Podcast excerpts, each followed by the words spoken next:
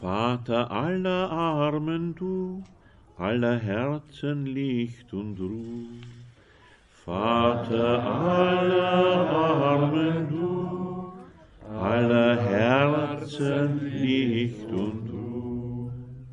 Komm, Heiliger Geist, und erfülle uns mit deinen sieben Gaben und schenke uns deine zwölf Früchte an diesem Familiennachmittag der Hinterbrühl im ICF. Und gib uns die Erkenntnis, dass Versöhnung nur geschehen kann, wenn wir in unserem Herzen den guten Willen dazu haben. Versöhnung mit Gott und Heilung empfangen. Ich danke für die Einladung, die an mich ergangen ist von meinem lieben Freund Schmalzbauer schon voriges Jahr. Und ich freue mich, dass so viele heute gekommen sind, auch in Radio Maria diesen Ausführungen lauschen wollen. Erschrecken Sie nicht, ich habe am Anfang einen furchtbaren Text, den ich gefunden haben, habe, der Verfasser ist unbekannt. Ja, der Verfasser ist unbekannt, Sie werden gleich merken, wieso. es handelt sich um einen unheimlichen Auftrag und Sie dürfen mit mir jetzt ein bisschen, es ist um diese Zeit ganz gut, weil es ein Sturm draußen und etwas gruselig, nicht? Januarwetter, Jännerwetter. Es ist ein unheimlicher Auftrag und der Titel heißt Stehlt die Zeit. Der Teufel hatte eine weltweite Versammlung einberufen. In der Eröffnungsansprache sagt er zu seinen Dämonen, wir können die Christen nicht davon abhalten, in die Kirche zu gehen. Wir können sie auch nicht davon abhalten, die Bibel zu lesen und dadurch die Wahrheit zu erkennen. Wir können sie aber davon abhalten, dass sie eine persönliche Beziehung voller Liebe zu Jesus entwickeln und beten. Wenn sie dieses Verhältnis zu ihm gewinnen, ist unsere Macht über sie gebrochen. Und wenn sie beten, sind wir in Gefahr. Also lasst sie in ihre Gemeinden gehen, lasst ihnen ihren Lebensstil, aber stellt ihnen ihre Zeit, sodass sie diese Liebesbeziehung zu Jesus Christus nicht aufbauen können und auf keinen Fall beten. Stellt ihnen die Zeit zum Gebet und stellt, stellt ihnen die Zeit, eine persönliche Liebesbeziehung mit Jesus aufzubauen. Das ist mein Auftrag an euch. Ihr Engel der Unterwelt, lenkt die Menschen davon ab. Und dann stellten die Dämonen die Frage, wie sollen wir das anstellen? Beschäftigt sie ständig mit der ganzen Fülle unwichtiger Nebensächlichkeiten des alltäglichen Lebens und denkt euch immer wieder etwas Neues aus, um ihre Gedanken zu beherrschen antwortete der Teufel. Verleitet die Menschen dazu, dass sie viel Geld ausgeben, viel verbrauchen und konsumieren, viel verschwenden, viel ausleihen und ausborgen. Überredet die Ehefrauen, sich ganz auf ihren Beruf zu konzentrieren und unendliche Stunden an ihrem Arbeitsplatz zu vergeuden und zu verbringen und überzeugt endlich die Ehemänner davon, jede Woche sechs, am besten sieben Tage lang zu arbeiten, jeden Tag zehn bis zwölf Stunden. Nur so können sie sich ihren sinnlosen Lebensstil leisten. Haltet sie davon ab, Zeit mit ihren Kindern zu verbringen und für sie oder mit ihnen zu beten. Wenn das geschieht, dann beschäftigt sie mit unwesentlichen Dingen. Wenn ihre Familien schließlich auseinandergebrochen sind, wird ihr Zuhause kein Schutz mehr bieten. Stopft ihre Köpfe so voll, dass sie die sanfte, leise Stimme des Heiligen Geistes nicht mehr hören können.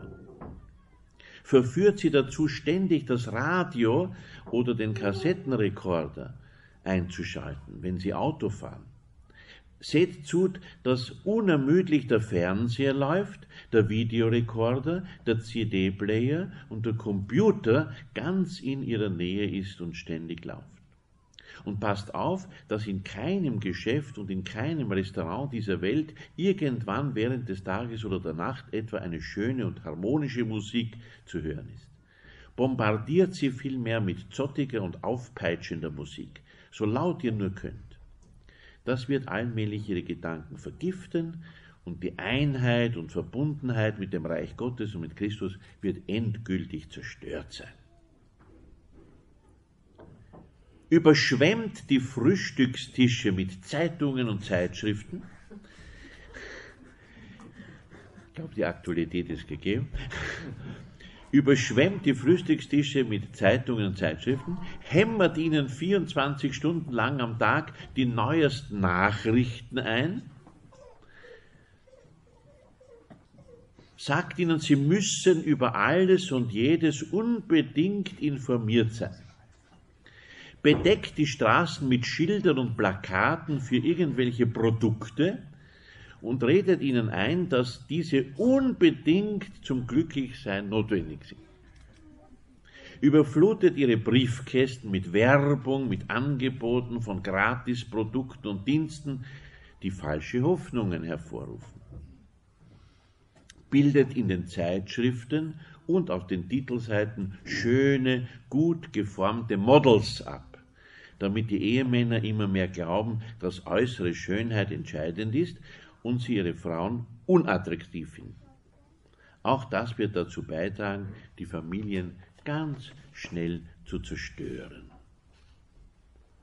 Lasst sie auch im Urlaub nicht zur Ruhe kommen. Gebt euch alle Mühe, sie ständig abzulenken und zu beschäftigen, immer mit unwesentlichen Dingen, so dass sie erschöpft und voller Unruhe zurück zu ihrer Arbeit gehen und froh sind, dass der Urlaub vorbei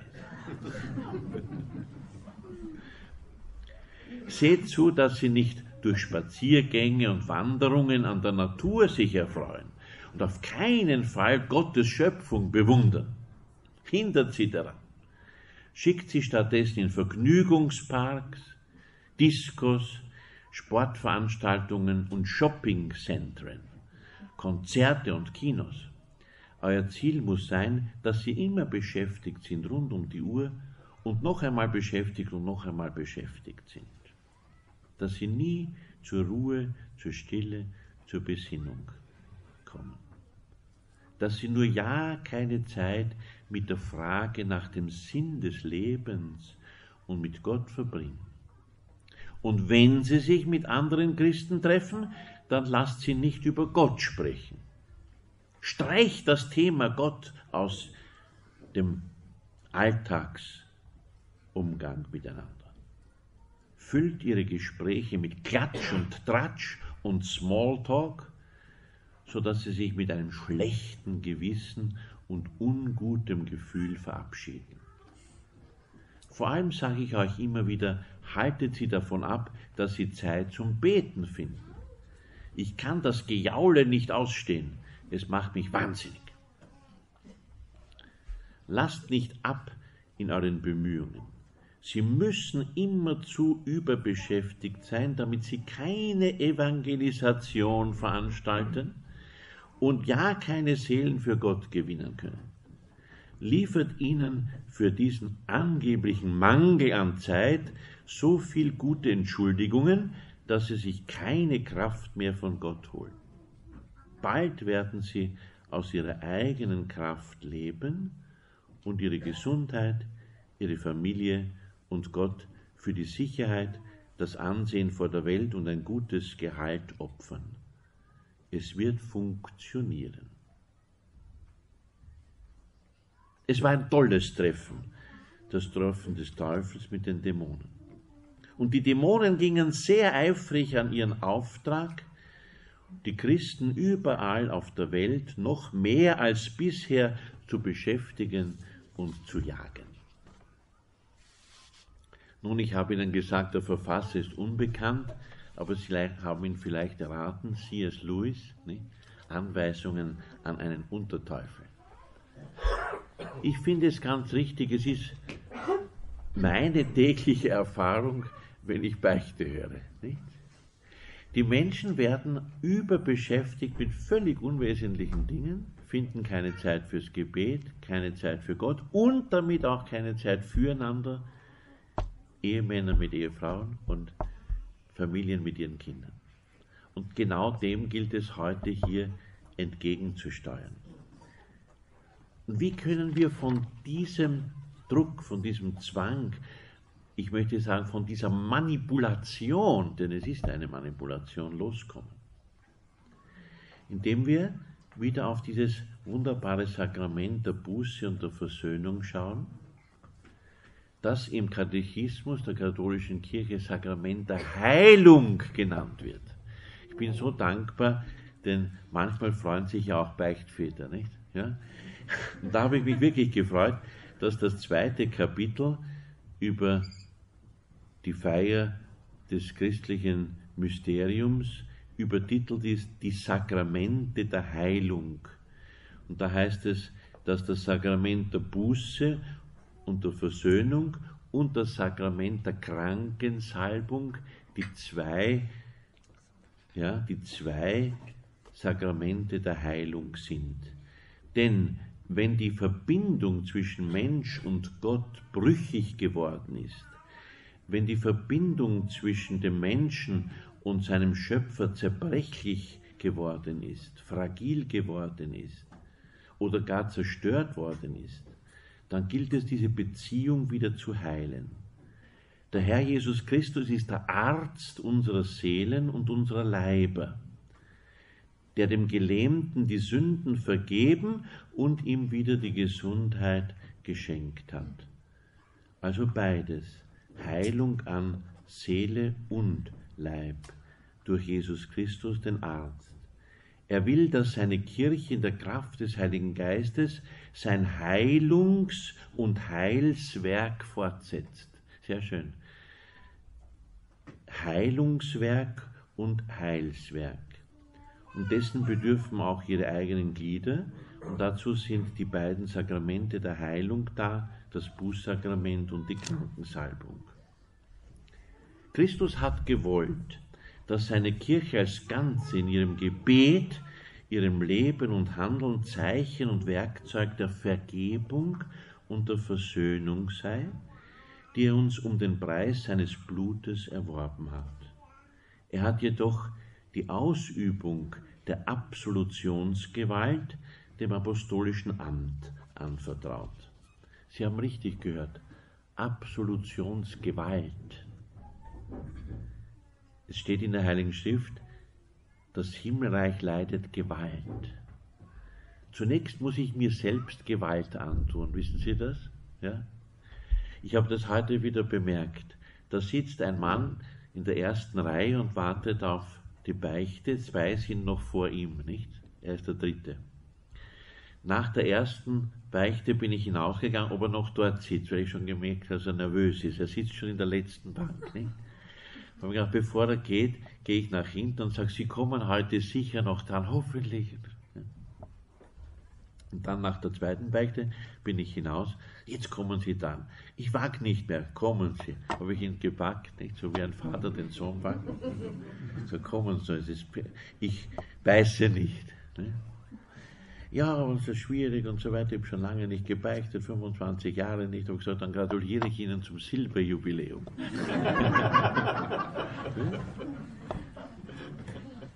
habe ich mir eine silberne Medaille von der Mutter Gottes geschenkt zum Silberjubiläum.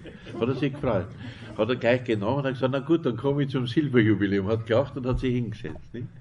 Sagt, jetzt erzählt mir was Schönes. Wieso was Schönes? Sag ich, na sagen Sie mal, was hat Sie zur Beichte bewogen? Und dann hat er mal was Schönes erzählt. Nicht?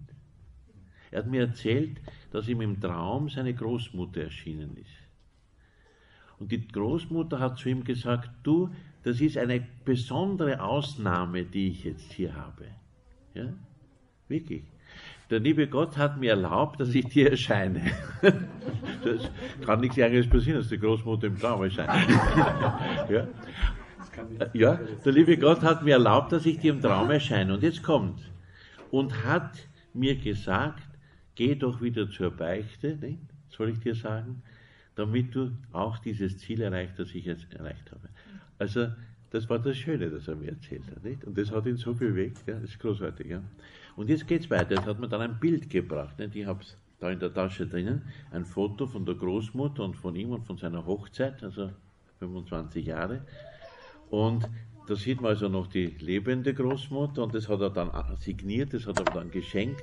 Da will ich für sie beten auch. Nicht? Da habe ich gesagt, ja, die ist schon in der Ewigkeit, aber ich werde für sie beten und für ihre Gattin und so weiter. Und dann ist eine wunderbare Beichte zustande gekommen. Aber das ist es. Das ist es. Von dem der Katechismus spricht.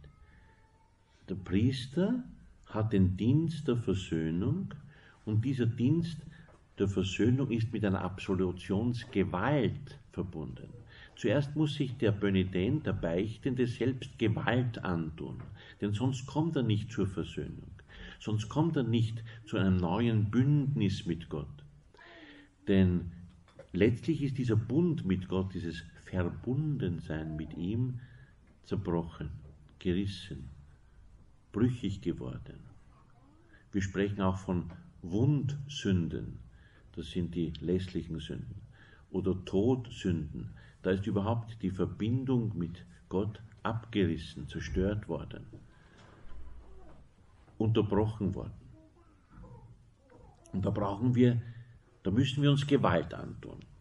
Der Pfarrer von Ars, Jean-Baptiste Marie Vianney, Sie kennen ihn alle, der heilige Pfarrer von Ars, der hat das so erklärt. Der Teufel, jetzt kommt wieder die Geschichte von heute, der Teufel hat seine Methoden. Und zwar arbeitet der Teufel mit dem sogenannten Schamgefühl.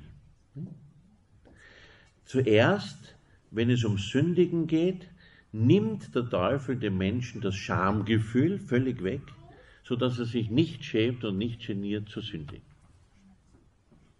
Dann kommt der Teufel aber wieder und schenkt dem Menschen wieder das Schamgefühl und dann schämt er sich zu beichten. Weil da geniert er sich. Er geniert sich nicht zu sündigen, aber er geniert sich, die Sünde zu bekennen und zu beichten. Und genau das ist es, also psychologisch tief erkannt dass der Mensch keinen Genierer hat, sagen wir österreichisch, nicht, zu sündigen, aber sich dann furchtbar geniert, diese Sünde zuzugeben und daher sie verdrängt, nicht, die berühmte Verdrängung. Und die Verdrängung geht so weit, dass er diese Sünde nicht nur verschönigt und beschönigt, sondern sogar idealisiert. Idealisiert schaut so aus, die anderen machen es ja auch, also warum soll ich es nicht auch machen? Und außerdem ist es ja nicht so arg und nicht so schlimm, weil ja das sowieso alle machen. Das ist meistens der Anfang. Und dann wird noch gesagt, Sünde ist es sowieso nur in der katholischen Kirche und äh, bei den Pfarrern und bei den Priestern und bei den Bischöfen und vielleicht noch beim Papst, nicht? Aber es wird ja einmal die Zeit kommen, wo man nicht mehr von Sünde und von Verbrechen und von falschen Handeln spricht und von Geboten Gottes spricht. Und jetzt kommt der springende Punkt. Diese Idealisierung der Sünde geht dann so weit, dass man sogar sagt, es ist richtig, es ist die Wahrheit. Und da steht jemand dahinter, den wir Satan nennen, oder Jesus nennt ihn im Johannesevangelium 8. Kapitel Vater der Lüge. Ja? Vater der Lüge. Das heißt, der Satan wird dir immer etwas vorlügen und wird dir immer sagen, dass das Schlechte oder Böse gut ist und das Gute schlecht ist, wie wir es heute in der Geschichte gehört haben. Also er dreht um, er pervertiert. Er erklärt die Sünde zum Ideal und das Ideal als nicht strebenswert, als böse oder sogar als schlecht. Also er dreht, pervertiert, er dreht alles um. Vergessen wir jetzt diese Schilderungen, schauen wir jetzt wieder aufs Sakrament der Buße und der Versöhnung. Gott allein vergibt die Sünde. Ganz wichtig. Gott allein kann Sünden vergeben. Er allein kann wieder diese Verbindung zwischen dir und ihm herstellen. Er nimmt den Priester als Werkzeug.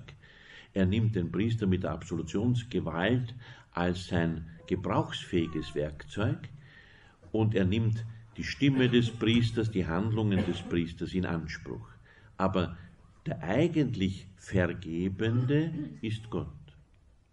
Denn jede kleinste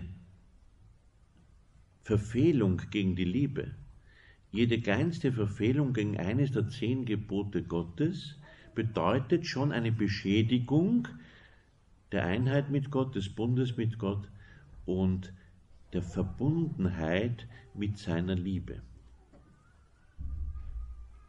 Sie können das einmal testen, indem Sie das Neue Testament zur Hand nehmen. Ich habe es dort entdeckt.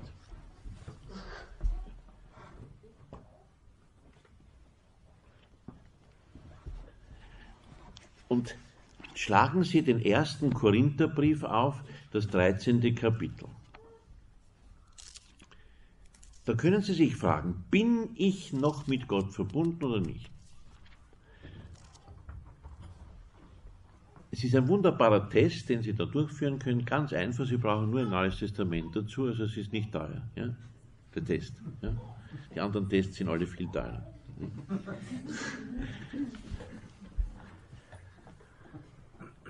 Neues Testament, 1 Korinther 13. Gott ist die Liebe, das ist Ihnen bekannt, ja? den Ausdruck im ersten Johannesbrief. Gott ist die Liebe. Und wer in der Liebe bleibt, bleibt in Gott und Gott bleibt in ihm.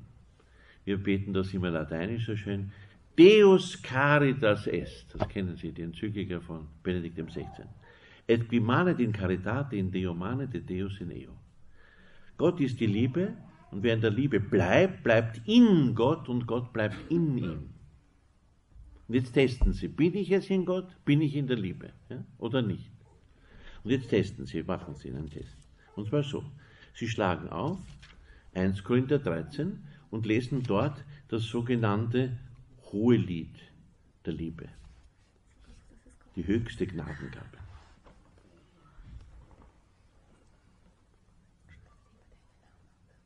Anstelle des Wortes Liebe setzen Sie Ihren Namen ein, also Bernhard. Bernhard ist langmütig.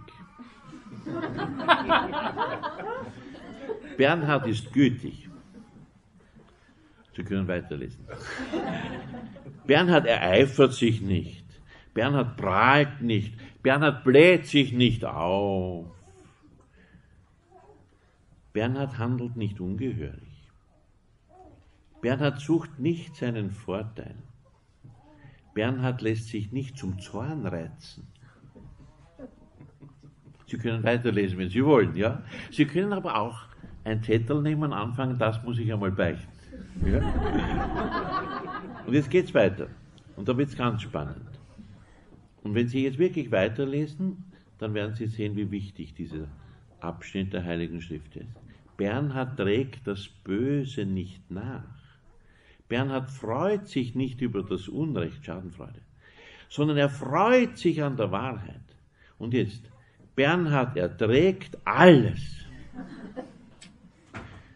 Bernhard glaubt alles. Bernhard hofft alles. Bernhard hält allem stand und Bernhard hört niemals auf. ja, weil sie eine unsterbliche Seele haben. Stimmt doch, oder? Wenn Sie das einmal so durchgehen, ist großartig, ja, dann werden Sie merken, bin ich in Gott oder bin ich nicht in Gott? Gott ist diese Liebe. Ja? Auf alle Fälle bei der Stelle, wo ertrage ich wirklich alles, halte ich alles aus, bin ich so geduldig, ja? glaube ich und vertraue ich alles, setze ich mein ganzes Vertrauen auf Gott und seine Liebe, hoffe ich alles, halte ich allem stand. Ja? Sie können dann noch weiter fortsetzen, ersten Korintherbrief, den Anfang oder Schluss, ich habe nur einen Teil herausgepflückt, ja. Also das ist eine wunderbare Gewissenserforschung, aber ich würde sie einen Test nennen, nicht? Ob ich noch in Gott bin oder nicht. Ob ich noch mit Gott versöhnt bin oder nicht. Ob ich noch im Liebesbund mit Gott bin oder nicht. Und jetzt wird es ganz spannend. Wenn das nicht der Fall ist, also wenn ich schon einen Bußzettel aufgeschrieben habe und beichten gehe, was geschieht dann?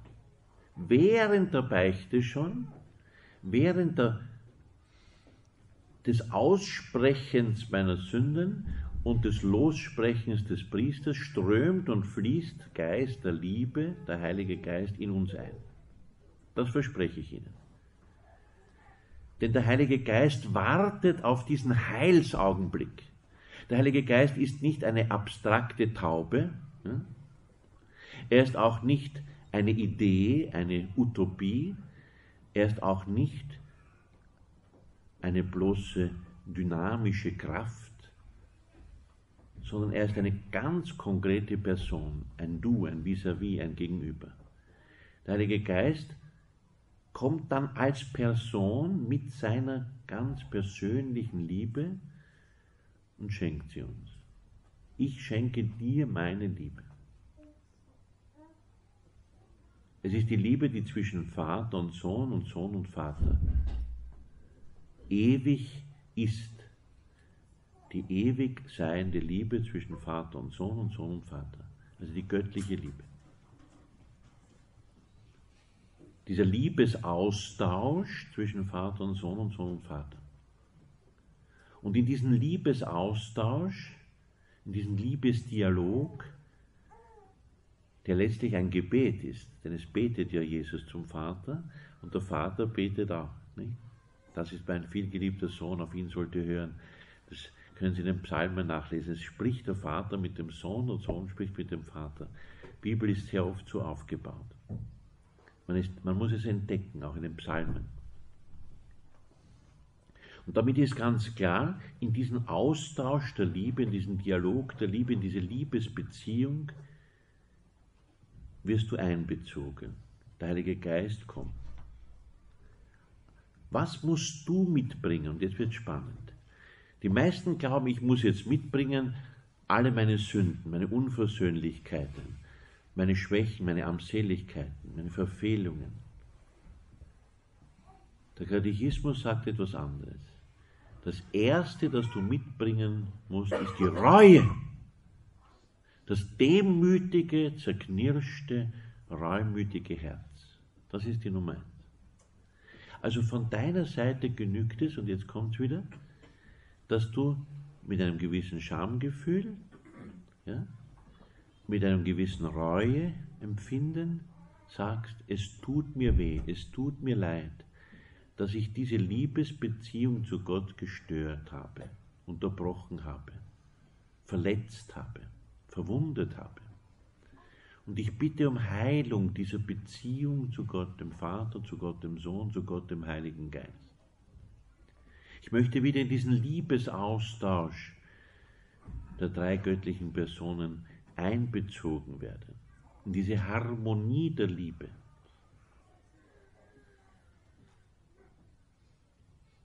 Jetzt wird es ganz spannend. Wenn du jetzt zu Gott kommst mit einem reumütigen, demütigen Herzen, dann wirst du auch offene Hände haben. Offene Hände, die gefüllt werden können. Leere Hände, die gefüllt werden müssen. Ich komme zu dir mit leeren Händen, weil ich weiß, alles, was ich habe und alles, was ich bin, kommt von dir, von dir, Gott allein. Füll mich neu mit deiner Liebe, füll mich neu mit deinem Heil. Das reumütige, demütige Herz ist das entleerte Herz, das sich seiner Nichtigkeit und seiner Leere bewusst ist. Aber auch weiß, Gott füllt mich immer wieder neu mit seiner Liebe. Wenn Sie diesen Test gemacht haben nach 1 Korinther 13 und spüren, ich bin leer, heute sagen viele auch Burnout, ausgebrannt, ausgeleert. Ich bin bedürftig,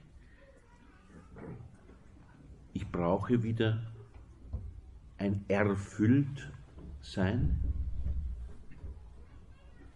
Dann lesen Sie Johannes 10,10. 10. Da sagt Jesus, ich bin gekommen, dass sie das Leben haben und es in Fülle haben. Johannes 10,10. 10. Er will uns dann sein Leben, ein erfülltes Leben, ein Leben der Fülle schenken. Er will unsere leeren Hände, unser leeres Herz wieder neu anfüllen mit seiner Liebe. Der Apostel Paulus sagt, ich bitte euch an Christi statt, lasst euch mit Gott versöhnen. Das heißt, lasst es zu, dass Gott mit euch wieder diesen Liebesbund herstellt, dass er die Verbindung zwischen dir, Mensch, und ihm wieder heilt und herstellt und das auf diese Weise wieder dich glücklich macht, das heißt erfüllt macht, Leben in Fülle schenkt. Versöhnung mit Gott und sein Heil empfangen. So haben wir heute unser Thema gestellt bekommen. Aber das ist nicht alles. Es ist auch eine Versöhnung mit der Kirche notwendig und eine Versöhnung mit den Mitmenschen. In dem Moment, wo im Bußsakrament, im Sakrament der Heilung, die neue Verbindung mit Gott hergestellt ist, geschieht auch eine Versöhnung mit der Kirche. Denn der Priester, der diese Lossprechungsgewalt oder Absolutionsgewalt aufgrund seiner Weihe besitzt, ist auch Vertreter der Kirche. Wir müssen nicht zu jedem einzelnen Glied der Kirche hingehen und sagen, entschuldigen, entschuldigen, entschuldigen, dass ich das oder das gemacht habe. Das wäre nicht möglich. Ne?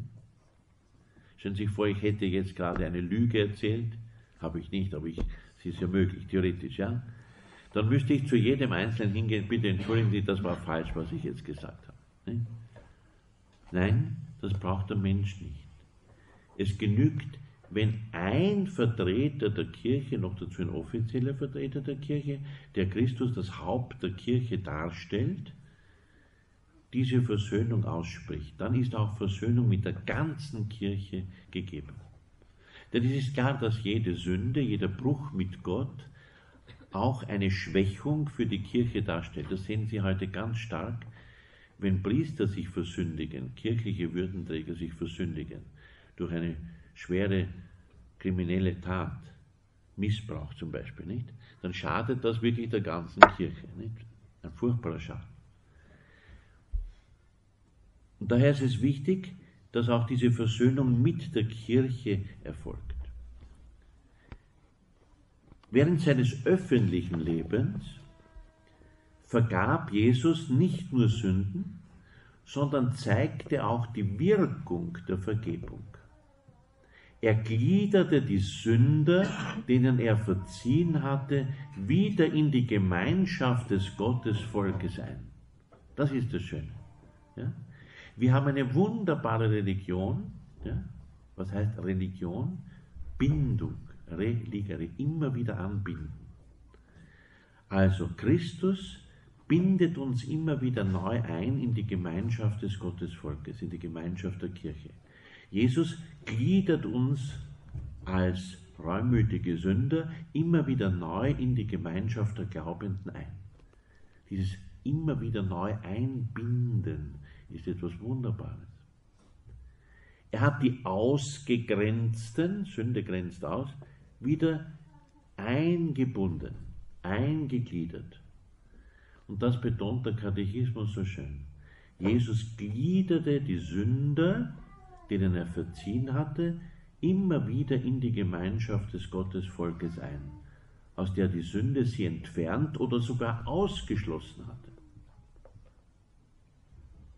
Und das erlebe ich so wunderbar.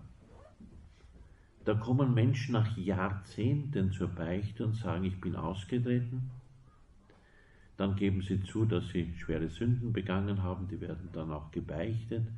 Gott sei Dank kommen sie endlich heraus. Und dann ist die Frage, darf ich sie jetzt wieder eingliedern in die Gemeinschaft der Kirche?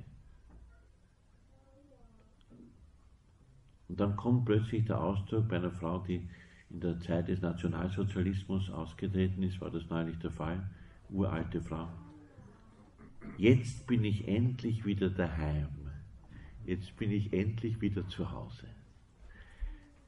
immer habe ich mich ausgegrenzt, ausgestoßen gefühlt. Die wissen ganz genau, dass Austritt letztlich ein Ausgegrenztsein bedeutet. Eingliedern, wieder einverleiben in den geheimnisvollen Leib Christi, wieder in die Gemeinschaft des Gottesvolkes einbeziehen, aus der die Sünde uns entfernt hat oder sogar ausgeschlossen hat. Ein offensichtliches Zeichen dafür ist es, dass Jesus Sünder an seinen Tisch lädt, ja, dass er sich selbst an ihren Tisch setzt. Er isst mit den Zöllnern und Sündern. Und wird daher sogar als Fresser und Säufer bezeichnet von den Pharisäern. Eine Handlung, die auf ergreifende Weise zugleich der Vergebung durch Gott und die Rückkehr in den Schoß des Volkes Gottes zum Ausdruck bringt. Rupert Berger hat einmal ein schönes Buch geschrieben über die Liturgie der Buße und hat darauf hingewiesen, dass letztlich jedes Bußsakrament eine Hinführung zum himmlischen Hochzeitsmahl ist. Ja? Also Ausgrenzung vom himmlischen Hochzeitsmahl und dann wieder Versöhnung. Man wird zur Tafel hinzugeführt. Sehr schön.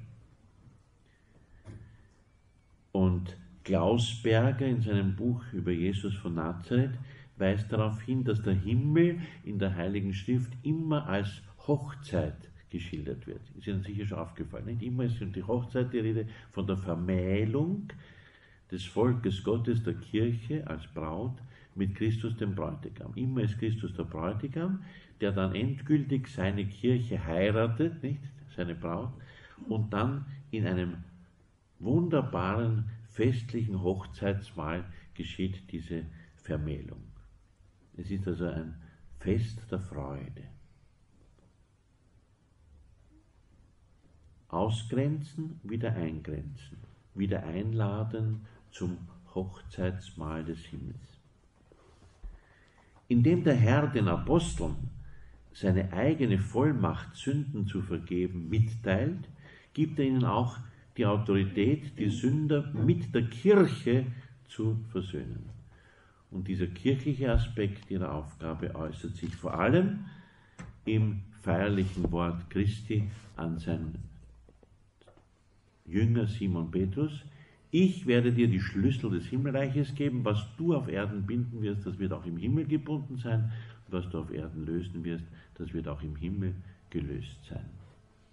Es steht fest, dass jenes Amt des Bindens und Lösens, das Petrus gegeben wurde, auch dem mit seinem Haupt verbundenen Apostelkollegium zuteil geworden ist.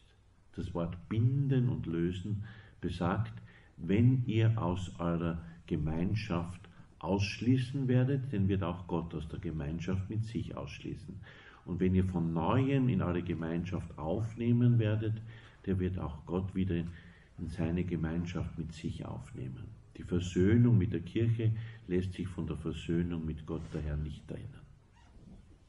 Aber jetzt die Versöhnung untereinander. Es gibt einen Witz, den kann man auch einmal erzählen bei seinem Vortrag, nicht den berühmten Witz. Alter Beichtstuhl, in der Mitte sitzt der Beichtvater und rechts und links ist Beichtgelegenheit. Nicht? rechtes Ohr des Priesters, linkes Ohr des Priesters. Nicht? Und ein Ehepaar geht beichten. Nicht? Sie rechts und er links. Sie rechts, er links. Und sie beichtet ins rechte Ohr. Nicht? Ich habe mit meinem Mann gestritten und will ihn nicht mehr sehen, kann ihn nicht mehr ausstehen. Nicht? Dann kommt die Beichte von der linken Seite. Ich habe mit meiner Frau gestritten, ich kann sie nicht mehr sehen, will sie nicht mehr ausstehen. Was soll der Priester machen? Er kann die Lossprechung erteilen, wenn die Bereitschaft da ist zur Versöhnung. Also er muss sagen, jetzt kommt wieder miteinander zu mir, reicht euch die rechte Hand, so wie sie jetzt, reicht euch die rechte Hand, schaut euch in die Augen bitte. Ja. Genau, ja, ist wichtig. Ja. Dann legt er seine Stola, kann in dem Fall die violette Stola sein, drüber, in die Augen willst du schon schauen. Ja. ja. Martha, ich nehme dich an als meine Frau. Josef, ich nehme dich an als meinen Mann. das stimmt sogar. Josef, heißt Josef. Ja, das sehen Sie, habe ich Glück gehabt. Ich will dich lieben, achten und ehren alle Tage meines Lebens, in Gesundheit und Krankheit, in guten und bösen Tagen, bis der Tod uns scheidet. Ich trage den Ring als Zeichen der Liebe und Treue. Was Gott verbunden hat, genau, das darf der Mensch nicht. Und dann ein Puzzle. Sehen Sie, dann, sehen Sie, dann ist die Versöhnung. Jetzt haben Sie es verstanden. Josef, einmalig. Applaus für den Josef. Das ist wichtig. Sehen Sie? Nur dann ist das Ganze klar. Also es hat keinen Sinn, wenn der beichtet und sie beichtet nachher gehen sie auseinander und streiten weiter. Ja? Dann hat das ganze Beichten keinen Sinn.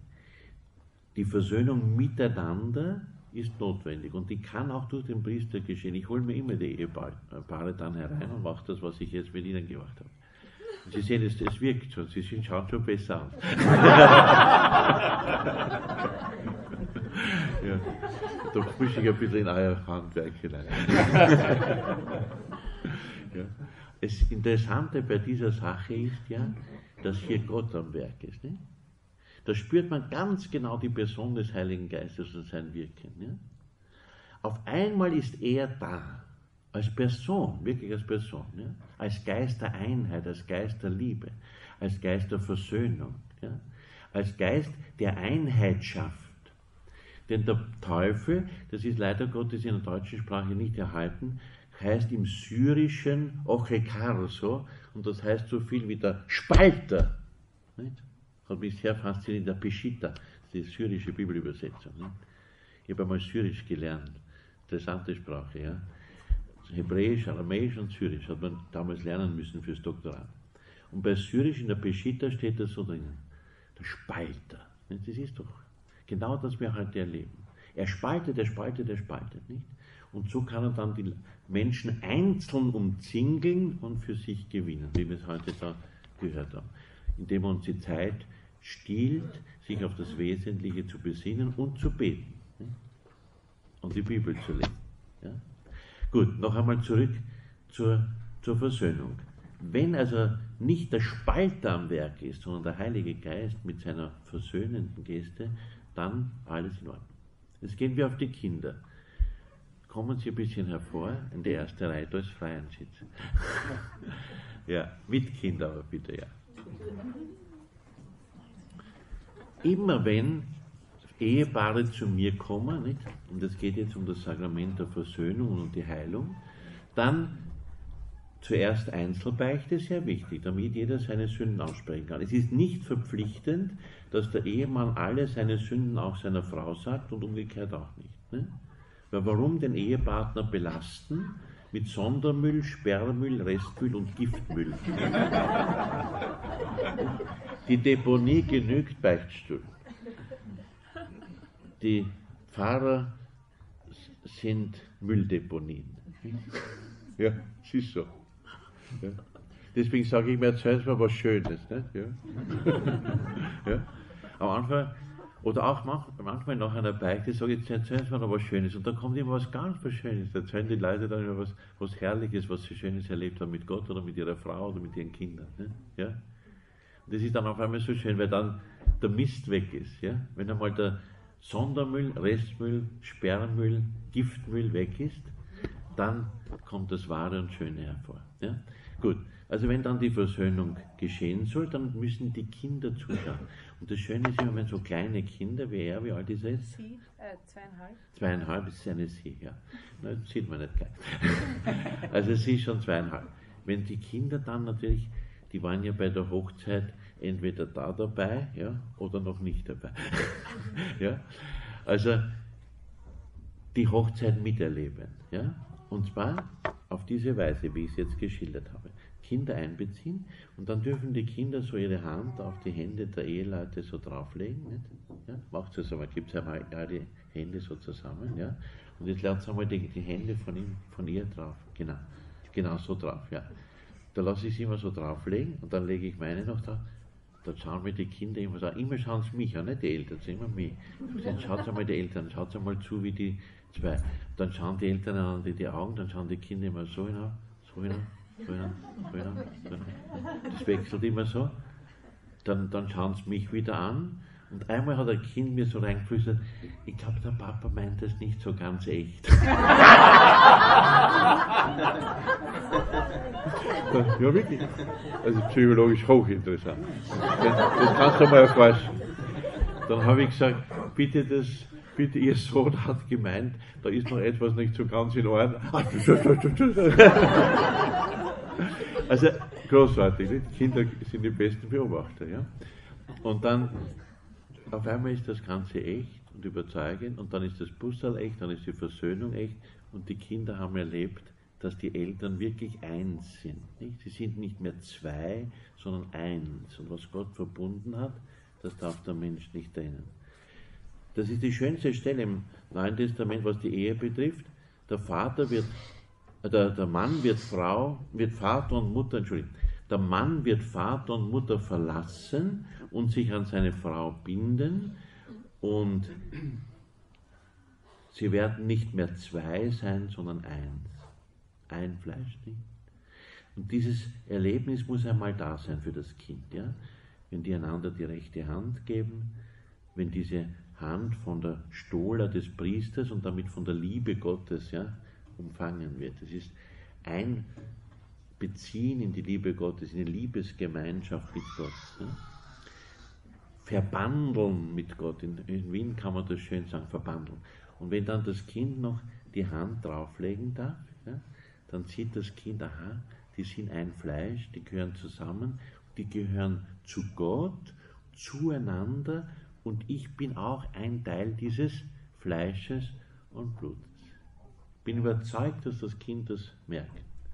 Und dann passt's. Dann ist die Versöhnung wirklich gegeben, dann ist sie erst wirklich gegeben. Versöhnung mit Gott, Versöhnung untereinander, miteinander und auch mit dem Kind.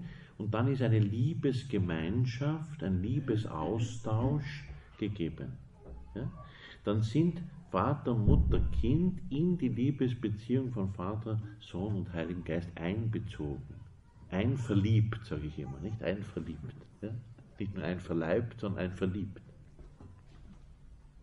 Danke für die Vorführung. Ich schließe mit einem schönen Wort aus dem Katechismus noch. Und zwar, Christen müssen erkennen, Christus hat das Bußsakrament für alle sündigen Glieder seiner Kirche eingesetzt, vor allem für jene, die nach der Taufe in schwere Sünden gefallen sind und so die Taufgnade verloren haben und die kirchliche Gemeinschaft verletzt haben. Wie er wieder verletzt, das Verletzte muss geheilt werden. Ihnen bietet das Sakrament der Buße eine neue Möglichkeit, sich zu bekehren und die Gnade der Rechtfertigung wieder zu erlangen. Die Kirchenväter stellen dieses Sakrament dar als die zweite Rettungsplanke nach dem Schiffbruch des Verlustes der Gnade. Die erste Rettungsplanke ist das Taufsakrament und die zweite Rettungsplanke ist dann das Bußsakrament nach dem Schiffbruch des Verlustes der Gnade. Der schiffbrüchige Christ wird wieder ja, versöhnt mit Gott. Sehr schön ist das dargestellt bei Paul Claudel, Le Soulier Satin, der seidene Schuh. Dieses dramatische Werk beginnt mit einem auf offener See, auf offenem Meer schwimmenden Rodrigo. Der hält sich auf einer Planke fest und diese Planke hat, wie könnte es anders sein, in einem Mysterienbuch wie der seidene Schuh, ein Kreuzesholz. Nicht? Also die Schiffsplanke ist in Form eines Kreuzes und an dem hält er sich fest. Und das ist dann seine Rettung.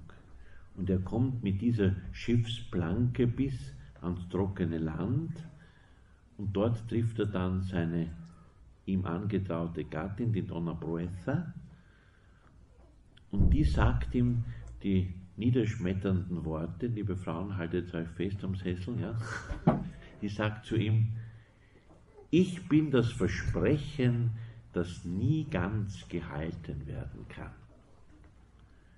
Was bedeutet das? Er hat gemeint, dass sie alle seine Sehnsüchte, seine Glückserwartungen erfüllen wird.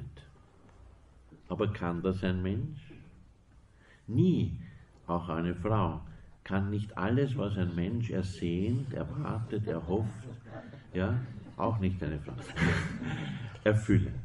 Daher sagt sie so schön, ich bin das Versprechen, das nie ganz gehalten werden kann.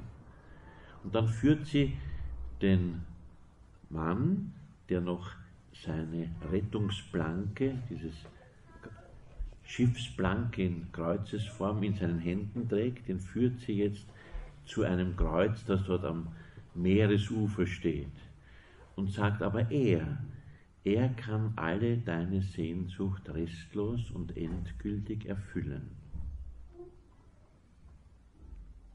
Und dann schaut dieser Don Rodrigo auf dieses Kreuz und was sieht er dort? Johannes 10,10 10, Ich will, dass sie das Leben haben und es in Fülle haben.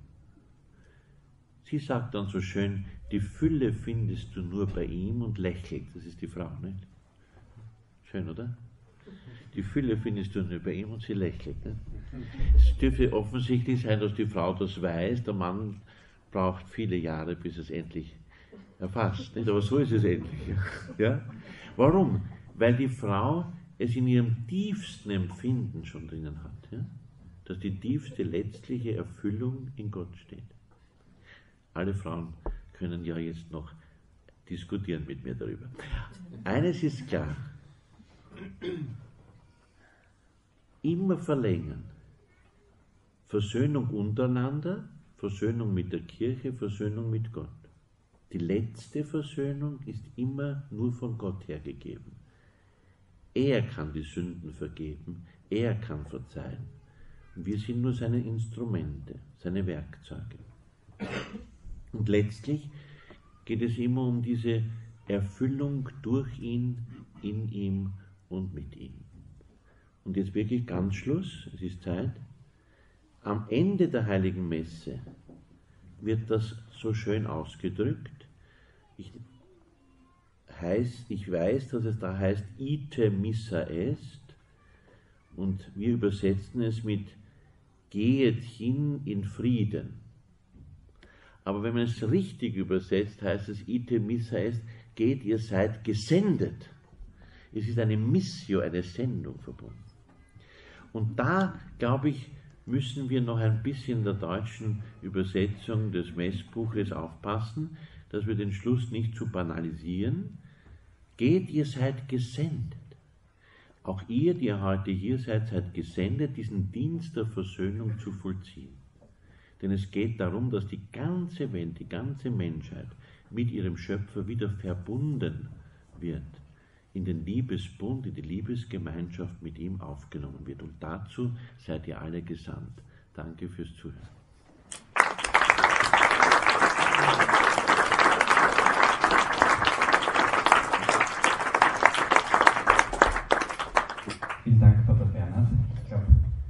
Auftrag genug, nicht nur für die Austauschgruppen, sondern für zumindest ein ganzes Jahr, jetzt darüber nachzudenken, auch ähm, an das Gehörte sickern zu lassen.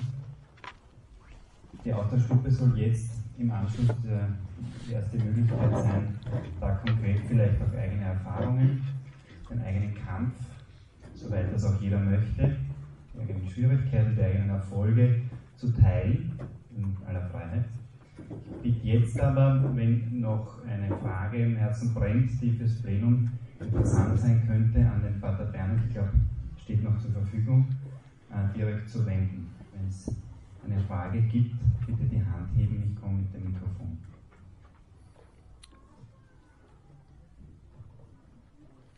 Vielleicht vorab an den Pater Bernhard eine, eine Frage für die Austauschgruppen. Ähm, haben wir es meistens so gehalten, dass der Vortragende eine konkrete Frage mitgibt, anhand derer wir miteinander austauschen. Gibt es da was, was Sie den Familien, den Ehepaaren mitgeben möchten? Ja, der Titel des Vortrags oder die Bitte, einen Vortrag zu halten, wurde von unserem lieben Freund Schmalzbauer mir gestellt. Und zwar für den Familiennachmittag, Mödling, Kusantempelgasse, Hinterfrüh, ICF. Und zwar Verzeihung mit Versöhnung mit Gott und sein Heil empfangen. Ja? Versöhnung mit Gott und sein Heil empfangen. Und jetzt wäre meine Frage. Fangen wir wieder von unten nach oben an. Das dürfen wir in dem Fall wirklich tun. Welche konkreten Schritte darf ich, kann ich setzen als Ehemann, als Ehefrau und als Kind, um Versöhnung miteinander zu erwirken? Ja? Er schreibt schon. Welche konkreten Schritte kann ich setzen als Ehemann, als Ehefrau, aber auch als Kind? Um Versöhnungssitze zu setzen. Ein kleines Beispiel noch, weil ich auch das Kind zehn Jahre Pfarrer gewesen in einer Landpfarre. Und da haben wir im Pfarrgemeinderat gesprochen darüber, die Fürbitten, die sogenannten Fürbitten in der Messe etwas zu beleben. Und da hat eine Frau im Pfarrgemeinderat gesagt, könnten wir nicht auch die Kinder einbeziehen, die Fürbitten? Da habe gesagt, ja, wenn die Kinder Fürbitten haben, sollen sie uns bringen. Das war dann wunderschön. Da haben wir einen Sonntag gehabt, haben die Kinder die Fürbitten formuliert. Dann geht ein Kind hinaus, bitte lieber Gott, mach, dass Papa und Mama sich wieder gut miteinander verstehen. Ja, das berühmte. Dann sind die natürlich schon mit Tränen dort gesessen in der Bank und haben gesagt, jetzt bin ich gespannt, was da kommt. Nicht? Von der Orgeltribüne oder Empore heißt das, haben die Leute runtergeschaut auf das Ehepaar. Nicht? Ich habe auf das Ehepaar hingeschaut also es war Zugszwang. da haben wir gedacht, jetzt muss der Pfarrer ein Machtwort sprechen. Ich habe gesagt, kommt einmal heraus, ihr zwei. ja, jetzt haben eh schon alle hingeschaut. Und die sind wirklich rausgekommen. Und die haben gesagt, jetzt gebt euch die rechte Hand. Da haben wir das gemacht, was wir heute gemacht haben, vor der ganzen Gemeinde. Das war so schön. Dann war ein tosender Applaus. Dann habe ich gesagt, aber passt auf, jetzt müsst ihr es ja machen. dann haben alle Ehepaare, die da waren, das gemacht. Ja. Und das war vielleicht einer der schönsten Messfeiern. Ja. Das Kind hat das bewirkt. Ja. Ja, also das sind so Dinge, man sagt ja, die Kinder bewirken vieles. Nicht? Daher auch das Kind. Also welche konkreten Schritte kann ich setzen, als Ehemann, als Ehefrau, als Kind, ja? Schauen wir noch als Kind auch das sein, ja? Sehr gut, das kommt um Versöhnung zu ermöglichen. Das wäre eine Bitte. Ja, herzlichen Dank, lieber Pater Bernhard. Damit hast du nicht gefragt, ob da noch eine Frage ist, oder? Ja, habe aus Zeitgründen gestrichen. ja, gut. Jetzt wollen wir uns auch bei dir ganz herzlich bedanken. Wir haben auch ein kleines Dankeschön vorbereitet. Ist ganz schwierig, was schenkt man Pater Bernhard? Kloster, sie haben ja alles. Immer kriege ich Bonbons, aber ja, so dick. Genau. Schokolade, ja, ja hast du gerade gesagt, ja. Also ein Klosterwein habt ihr selber den besten. Aber wir haben uns überlegt, also ähm, dein Wort ist ein Licht auf meinem Weg, das ist ah, ein Weg. Ähm, gut ist, dass es ein, hört auf ihn jeden Tag aus dem Evangelium eine Stelle zum Abreißen, soll dich begleiten und Licht sein auf deinem Weg, dass du nicht stürzt. Und ein zweites, unsere Kinder kommen, gehen immer wieder in den Wald und kommen dann immer äh, mit allen möglichen Dingen daher. Und wir haben uns gedacht, einen Stock und einen Stab, die geben dir Halt und Zuversicht. Äh, wollen wir dir auch mitgeben? Weiche! Der, Wald, der, der hält dich aus und, und an dem kannst du dich festhalten. Herzliches Danke für dein Kommen. Ich habe immer gedacht, ich möchte nie Bischof werden, aber jetzt bin ich so geworden. tragisch. Das ist furchtbar weh, das Aufstehen, aber jetzt habe ich dann. Gut. Genau, also ich nehme an, das kannst du brauchen. Ja. Also wir freuen, uns, wir freuen uns sehr. Ja. Es gibt auch dünnere, aber die haben wir nicht mehr nicht traut.